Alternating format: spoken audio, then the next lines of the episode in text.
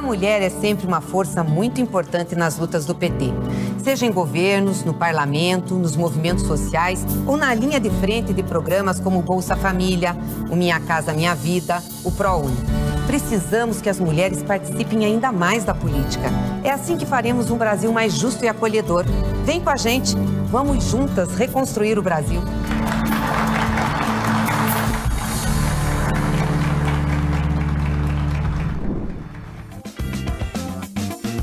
Nesta sexta-feira, jornalistas Ana Clara Ferrari e Agnes Arruda se encontram para falar sobre comunicação em tempos de campanha eleitoral.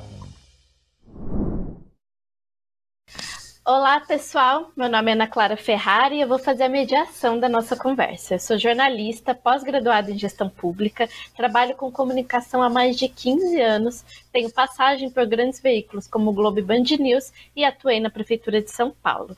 Hoje, eu integro a equipe da comunicação da Secretaria Nacional de Mulheres do PT. E o nosso bate-papo de hoje vai ser com a querida Agnes Arruda, jornalista, professora universitária, mestre e doutora em comunicação e autora do livro O Peso e a Mídia: As Faces da Gordofobia. E convidamos vocês, candidatas às mulheres do PT, para assistirem às quatro aulas do nosso bloco para já estar preparadas para o debate que a gente vai fazer aqui a aula 1, com a querida Agnes, que está presente aqui, sobre comunicação e feminismo, a aula 2, que foi com a Daiane Hitt, como escolher tema para as redes sociais, a aula 3, com Larissa Gold, também jornalista, sobre mulheres em imprensa, e a última aula que vocês acabaram de assistir, que foi comigo, sobre como o machismo tenta impedir as mulheres de entrar na política. Para você que assistiu todas as aulas, vocês vão perceber que na maior parte delas a gente percebe o esforço permanente do patriarcado em criar as bases fundamentais para o sentimento da inadequação da mulher ao espaço político. Em síntese, o ideal sempre vai ser ser um homem. Um dos principais instrumentos utilizados, é, principalmente na comunicação, é o artifício do padrão de beleza. Mas esse padrão de beleza é um nome bonito, né? Para abrir espaço para violências históricas contra as mulheres, como o racismo, a gordofobia, o assédio moral, o assédio sexual e até a precarização da profissão. A Larissa trouxe aqui um dado importante sobre como as mulheres jornalistas ganham menos do que os homens, porque para elas bastaria apenas ser bonita, né? Elas não teriam que fazer tanto esforço assim em relação aos homens. E isso abre um espírito de permissividade, de baixeza nos ataques. Então é que como se você é mulher vale tudo. Atacar dimensões concretas e subjetivas da sua existência independentemente do projeto político que você defende, porque discordar faz parte do processo democrático. Mas quando se trata da voz de uma mulher se colocando no espaço público, a gente já viu que o bagulho é bem louco. E aí, falamos ao longo da semana também sobre as raízes desse mecanismo e apontamos para você, candidata Mulheres do PT, como é possível minimizar os efeitos desses ataques preparar as candidatas, disputar o espaço de proposição e projeto político na grande mídia e nas redes sociais, identificar, vacinar e combater fake news. E agora a gente vai para nossa questão 1, para a gente debater aqui com a Agnes. O processo de construção do ideário de que o espaço político não é adequado às mulheres foi esse lugar de encontro em todas as nossas aulas. De que forma, então, esse momento eleitoral, entendido como um momento em que as pessoas estão mais abertas a falar sobre política, principalmente política institucional, como esse momento pode ser encarado como uma janela de oportunidade para fazer a disputa ainda mais intensa dessa desconstrução? Bom, Ana, a gente sempre fala sobre o quanto as discussões e as pautas, as questões que as pautas trazem para a gente, não podem ficar restritas apenas a determinadas datas comemorativas. É, no entanto, é a partir de determinadas datas, de determinadas épocas, que a gente pode pautar e disseminar algumas discussões e a participação da mulher na política é uma delas, né?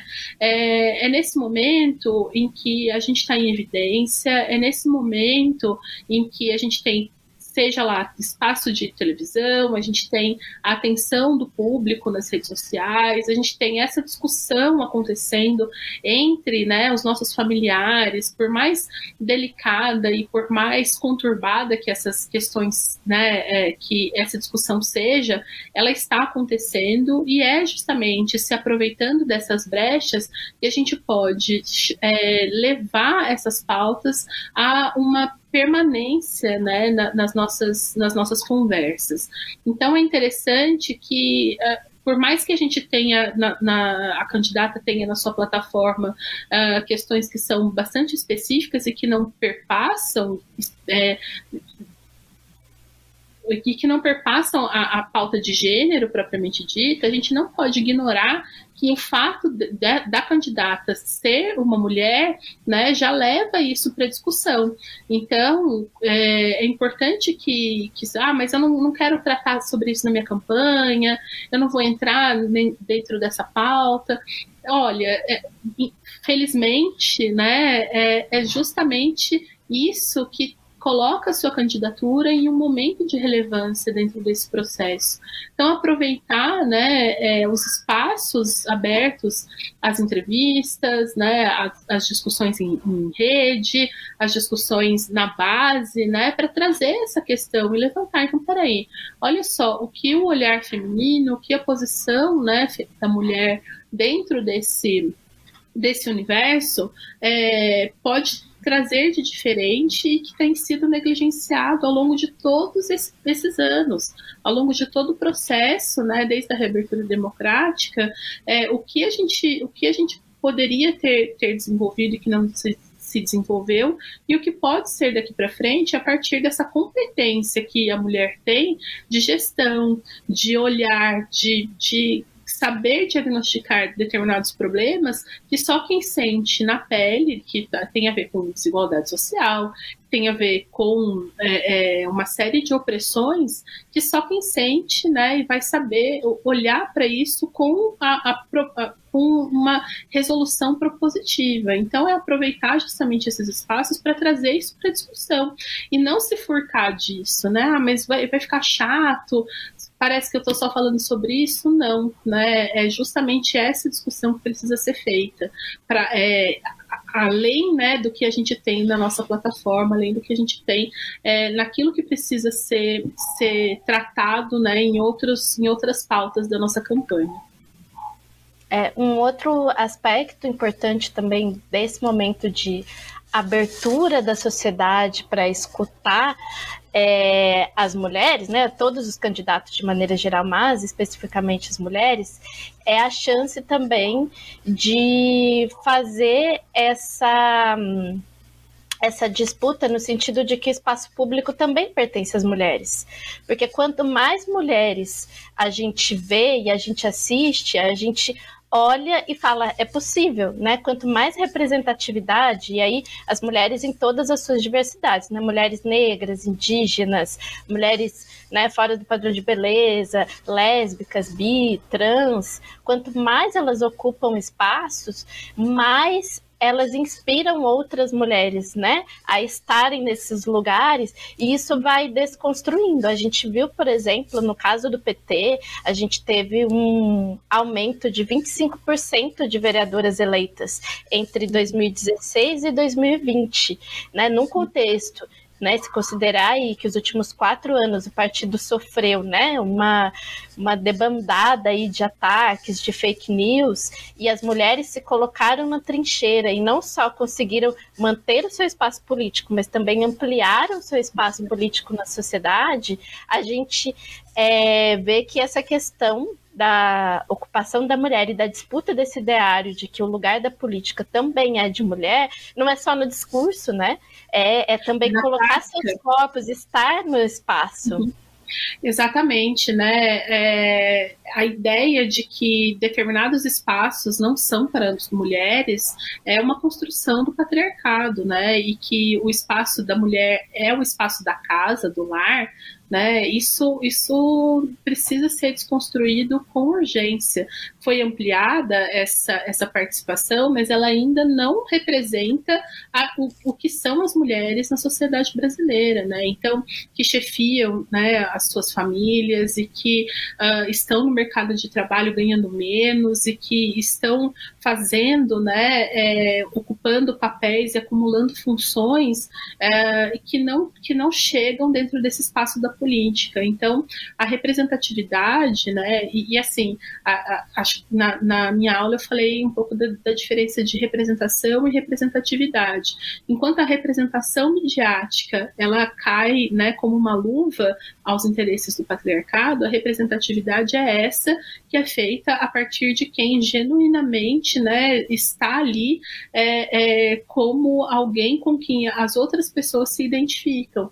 Então, quando eu consigo me identificar, quando eu consigo me ver numa tela, quando eu consigo me ver num posto né, é, de, de relevância, eu, eu consigo vislumbrar que esse lugar também me pertence. Né? Então é muito importante, é muito, é muito necessária essa presença, essa participação e essa fala. Exato.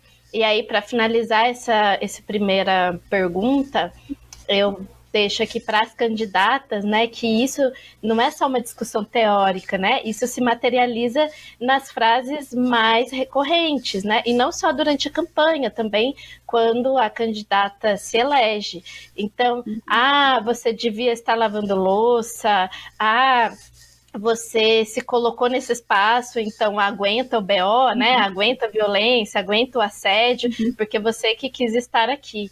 Então, isso não é só, né? Todo esse debate que eu e a Agnes estamos trazendo aqui é para você entender as origens, né, dessa violência que parece gratuita e que não é, né? Na verdade, ela vem para justamente determinar o lugar estratégico da mulher na sociedade e ela está respondendo aí a esse ideário de qual é o lugar que nós devemos ocupar na sociedade.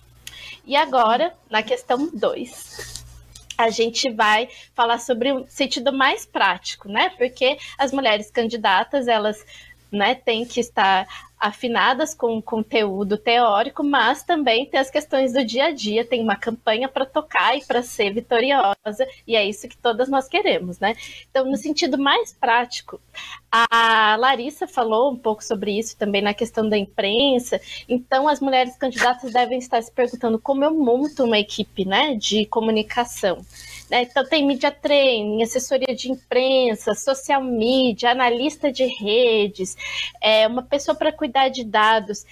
Toda essa estrutura é realmente imprescindível, né? Que formato de investimento em equipe de comunicação, do mais básico ao ideal, as candidatas podem pensar a partir do tamanho de cada tipo de campanha. Então, o que, que elas precisam levar em consideração, né? Lembrando também aí dentro do investimento, quando a gente fala investimento, a gente está falando de aporte de recursos da campanha também, né? Recursos humanos e recursos financeiros. E aí lembrando que esta é a primeira campanha que o TSE liberou 100% do fundo partidário para patrocínio em redes sociais.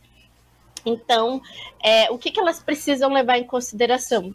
Da, da equipe ideal até uma equipe mais básica para ela garantir uma campanha minimamente estruturada aí nas eleições para 2022 essa é sempre uma, uma discussão, né? Porque a, a gente tem a ideia de que, como o, o dispositivo está na nossa mão, é muito simples a gente mesmo fazer essa administração e muito provavelmente, e é bastante interessante que a própria candidata também esteja né, em contato com seu público é, dentro desse espaço, dentro desse processo, ainda mais né, agora em que cada vez mais as campanhas elas se digitalizam. Então, uh, o papel, né, a, a, a mídia, a mídia exterior, que sempre foi bastante requisitada nas campanhas, está cada vez mais em desuso, e dentro desse processo a gente tem a internet, as redes sociais funcionando é, de uma maneira bastante, bastante imponente nas campanhas, né?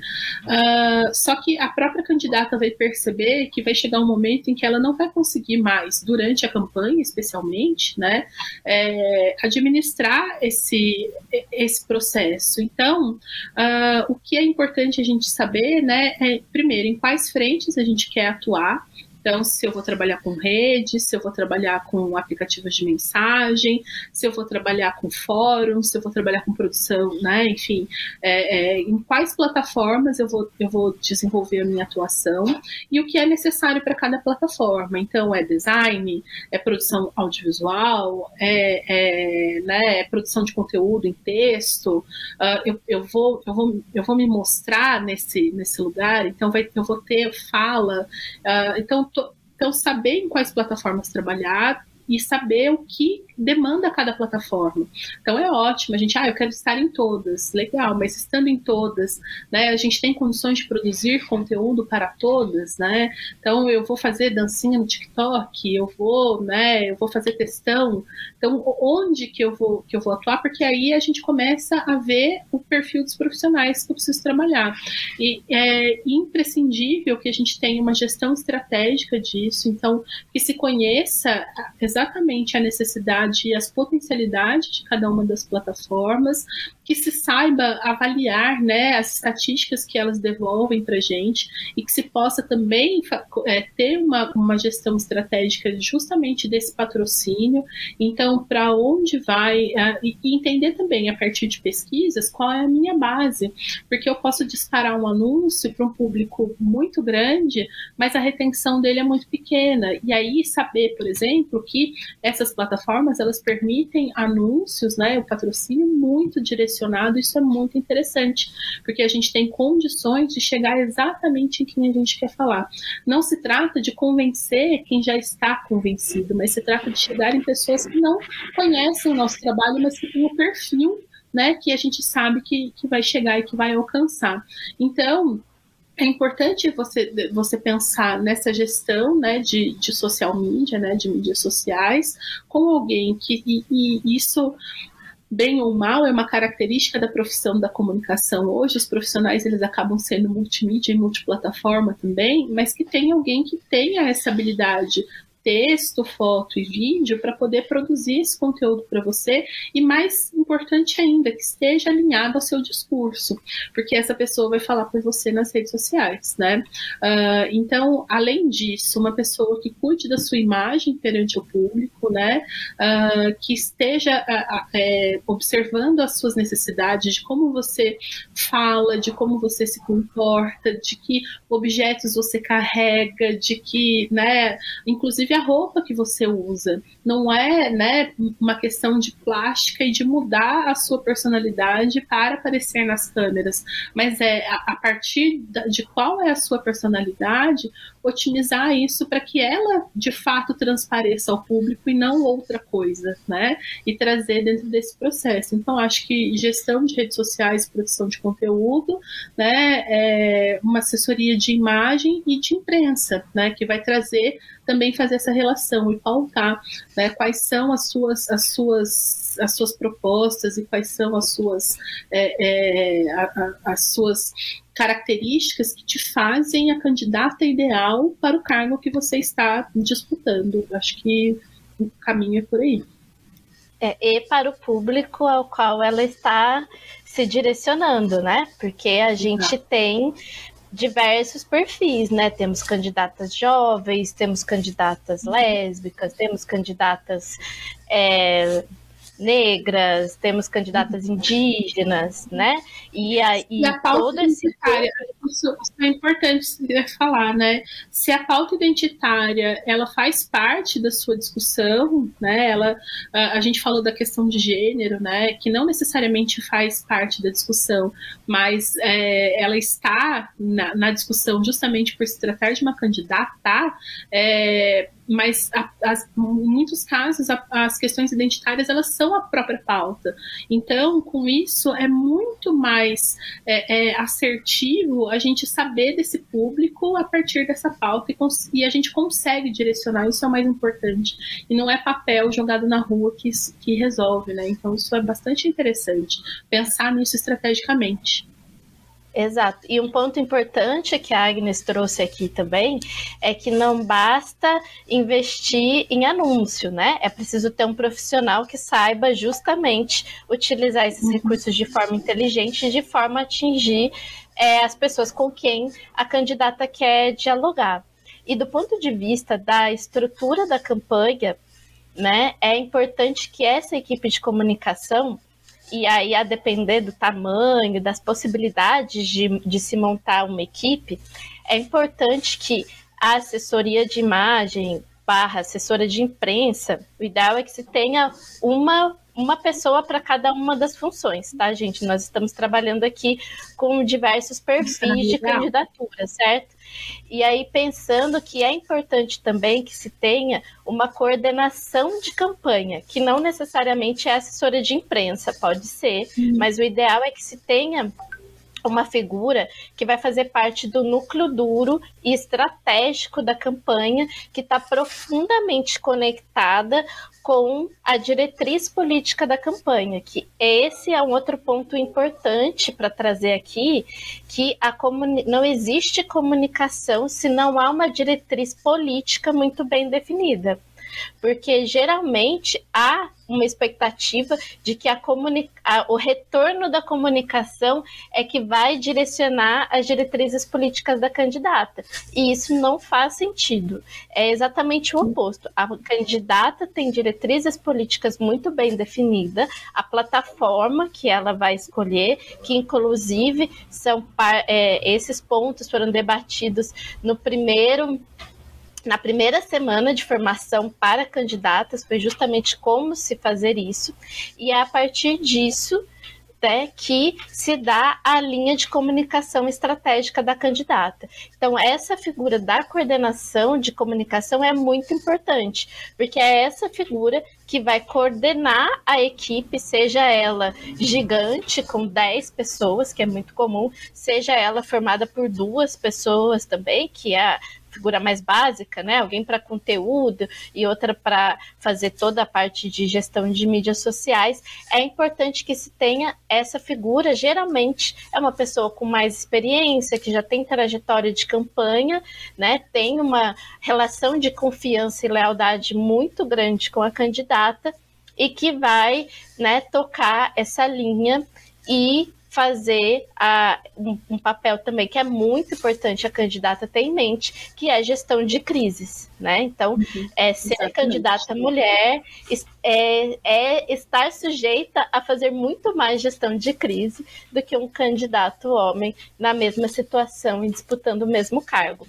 Então, você, candidata, tem que olhar para essas variáveis, né? Sentar e definir qual que é, primeiro, qual que é a sua diretriz política, com quem você quer conversar e quais as plataformas respondem a esse público com quem você quer conversar. E aí, o tamanho da sua campanha, você monta a equipe a partir é, dessas informações gerais que a gente trouxe aqui para você.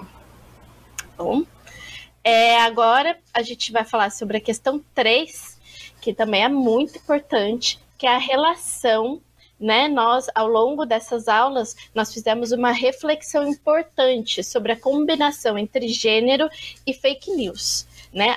Eu trouxe aqui na, na última aula sobre como o termo fake news aplicado com esse sentido de disputa política né, e o uso da mentira para é, legitimar um determinado ponto de vista, ela, ele surge com a Hillary Clinton. Então, ele surge a partir de uma estratégia para justamente deslegitimar uma mulher no poder. Então, como esse machismo, essa combinação entre machismo e fake news, estrutura o espírito do vale tudo quando se trata de silenciar e deslegitimar uma mulher principalmente na disputa política. E aí, para essa questão, eu desdobro em dois pontos importantes. Aí a gente vai falar do primeiro, que é como as candidatas podem e devem se proteger, tanto do ponto de vista legal e da saúde mental contra as fake news.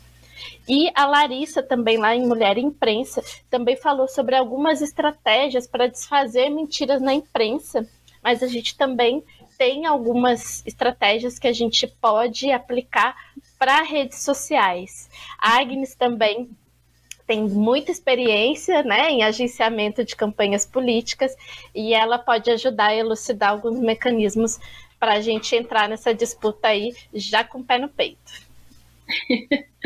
É, eu acho que o mais importante hoje, embora muitas, muitas discussões tenham sido pautadas justamente sobre plataformas que não é, se posicionam em relação aos conteúdos, né? Mas a gente tem visto que as próprias plataformas elas têm é, trabalhado de forma que a gente consiga ter minimamente uma gestão mais adequada desse tipo de conteúdo. Né? Então, acho que começa, uh, primeiro, identificou que um conteúdo não corresponde com a verdade, seja porque é, é totalmente construído, ou seja porque distorce uma informação, aumenta um dado, diminui um dado, ou é ofensivo em determinados pontos, o primeiro, o primeiro passo é fazer a denúncia desse conteúdo, né? Então, tomar cuidado para que a gente não compartilhe, para que a gente não, é, mesmo que, pra, que seja para compartilhar indignação, né? Esse conteúdo ele precisa sair de circulação o mais rápido possível. Hoje, né, a gente, uma mensagem, ela chega a muitas pessoas muito rápido, né? Então, quanto, quanto menos pessoas tiverem acesso a essa informação, muito melhor. E a denúncia é importante por conta disso. Se a gente ficar, é, não alimentar esse conteúdo, então não chega no comentário e coloca, né, e fica discutindo ali, com, porque isso só vai gerar engajamento para esse conteúdo. Então, é importante. Os algoritmos, eles funcionam dessa forma. Quanto mais visualização, tem, mais visualização vai ter. Quanto mais comentário tem, mais comentário vai ter e a gente vai continuar alimentando esse ciclo. Então começa nesse lugar de denúncia, né? Se é algo que fere também princípios legais, né? Então também tem essa. A gente tem, né? É, é, medidas, né? Para tomar em relação a isso, o boletim de ocorrência, denúncias e a gente tem tanto o próprio o próprio processo comum de se fazer isso quanto da própria justiça eleitoral, né? Então, e aí a gente gera outras questões, que vai gerar multa, direito de resposta, e seja, né, ou outros, outros procedimentos que durante a campanha eleitoral são, são permitidos. E isso é bastante interessante, porque esses espaços eles também vão estar abertos para esse retorno. Então, você ter num outro num espaço que não é seu um direito de resposta é bastante, bastante interessante. Então, toma, observar, e aí por isso é muito importante, a gente é, é, não consegue trabalhar a comunicação em campanha sem entender profundamente da legislação eleitoral. É, e ela que está sempre aí sendo atualizada, e sempre, quanto mais a gente entende da legislação, mais a gente consegue fazer uso dela, né? Então, tem, tem esse, esse lugar. Para além disso, isso, né, se proteger, quando a gente fala de, de saúde mental, uh, é bastante interessante, porque a, o, o, que é falso é, com o objetivo de nos atingir atinge muito mais do que, do que uma imagem, né? atinge, atinge a nossa essência. Porque a nossa pauta, a nossa luta, a nossa discussão, ela também é sobre que, aquilo que a gente acredita no nosso íntimo, né? Então, o que é falso vem justamente com o objetivo de desconstruir isso. Então, olhar para esse conteúdo e observar que se atinge nesse lugar, é porque o trabalho que está sendo feito ele tem gerado resultado. Então, mais do que isso, né? Então, tirar esse, esse conteúdo de circulação e continuar com o bom trabalho que você está fazendo. Acho que né, começa, é, é o primeiro passo. Ótimo. E para as questões jurídicas, lembre-se que vocês podem sempre contar com as secretarias estaduais de mulheres do PT em todo o país. Nós temos secretarias estaduais estruturadas em todos os estados e a Secretaria Nacional de Mulheres do PT também vai disponibilizar o material. É, já disponibiliza, na verdade, uma cartilha jurídica com as informações básicas que você precisa para se proteger durante o período eleitoral. O segundo ponto, e aí para finalizar esse bate-papo gostoso aqui, é como as nossas pautas podem ser aliadas para vacinar as famosas cortinas de fumaça. Tanto as pautas do projeto político que defendemos, como comida na mesa, é, o aumento do custo de vida, e quanto das pautas relacionadas aos direitos das mulheres, né? Porque esse é um outro ponto importante também, porque eles usam do machismo para silenciar os projetos políticos e as pautas importantes que nós defendemos para a reconstrução do Brasil. E como é que a gente pode justamente, né, dentre toda essa disputa, fazer com que as pessoas entendam que as pautas feministas não são pautas que beneficiam apenas as vidas das mulheres, né? As pautas feministas, elas constroem um mundo melhor para as mulheres, que consequentemente são, é um mundo melhor para todo mundo. É, Ana, isso tem eco com a segunda questão, né? Quando a gente tem uma, uma coordenação de campanha né, bastante, bastante estruturada e alinhada com a candidata, a gente consegue ter uma coordenação de comunicação também com esse alinhamento.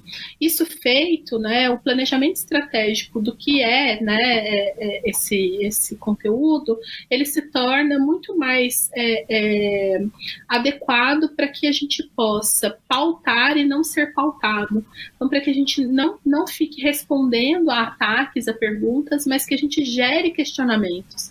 Então, acho que uma, uma um, um, caminho legal de uma campanha é gerar questionamentos. Por que ninguém está falando sobre determinadas coisas que são tão fundamentais é, para a nossa, nossa sobrevivência? Né? Por que, que a gente não, não fala sobre determinadas questões? Né? Olha, eu, eu estou falando sobre isso, eu estou olhando isso. Então, fazer com que as pessoas olhem com, com o nosso olhar. Isso a gente faz com uma campanha muito bem, bem estruturada. Então, qual é a sua, qual é o seu propósito, qual é a sua linha editorial.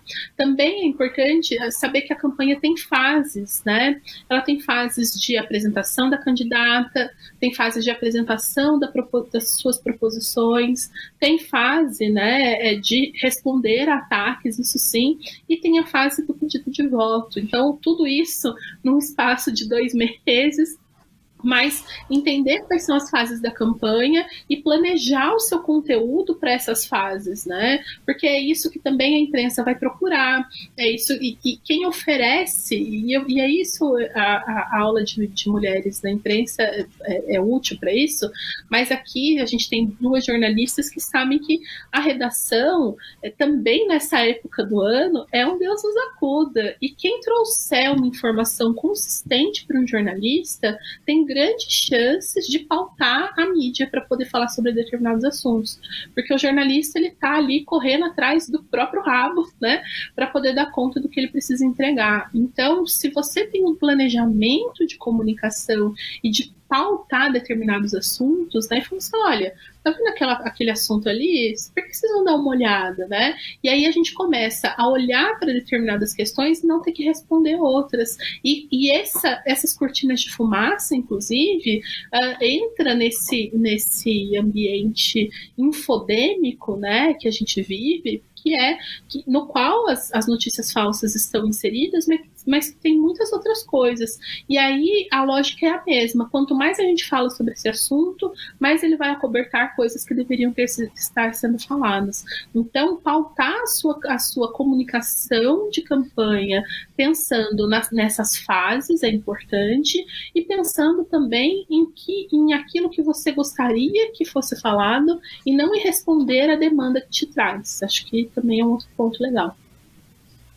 Exatamente, né? A gente teve aí uma campanha em 2018 em que a gente ficou rodando sobre um determinado tema específico, tentando desfazer um, algo muito pontual, sendo que né, se tratava de uma crise muito generalizada e da instauração, né, da completude de um golpe que tinha começado a se dar em 2016. Então, candidatas, fiquem muito atentas a isso que a Agnes falou, tenham muita confiança no projeto político que vocês têm para o país. Acho que uhum. esse, essa é a principal estratégia de comunicação para esse ano, né? eles vão vir com mentiras, vão vir com calúnias, mentiras sobre a sua pessoa, mentiras sobre o que você fez, sobre a sua família, sobre coisas que você defende, distorção generalizada sobre as pautas que são caras para nós progressistas. Então, é, estar, né, ter uma comunicação preparada para pautar e não ficar apenas na defensiva é estratégico e fundamental, porque garante não só a visibilidade da candidata, né, mas também fortalece toda a campanha aí de 2022 com o nome do possível presidenciável do PT para essa disputa. Tá bom? Então, Agnes, muito obrigada pela sua participação. É sempre um prazer te receber aqui. Espero que você volte muitas vezes para compartilhar aqui seu conhecimento com as candidatas do PT. Ana, eu que agradeço muito, né? Estou sempre à disposição. Se alguma candidata quiser alguma outra informação extra, pode entrar em contato. A gente está junta nessa luta. Força. Muito obrigada. E você Querida candidata do PT, você pode contar com a Secretaria Nacional de Mulheres do PT. Para ter acesso aos materiais que você mais precisa, cartilha jurídica, calendário eleitoral, o código eleitoral e muitos outros materiais, você pode entrar na nossa plataforma elasporelaspt.com.br. Vai ter o link aqui na descrição e você pode contar com a gente. Espero que tenham gostado dessa semana. Um grande beijo e até a vitória. Esta semana, o TV Elas por Elas Formação Eleições trouxe dicas para ajudar as candidatas a otimizarem a comunicação em suas campanhas. E na próxima semana, o tema será Cultura, com Ana Terra e Inês Magalhães. Anote na sua agenda, de segunda a sexta-feira, às 4 horas da tarde. Reveja esta e outras aulas na playlist TV Elas por Elas Formação, no canal da TV PT no YouTube ou em formato de podcast no Spotify.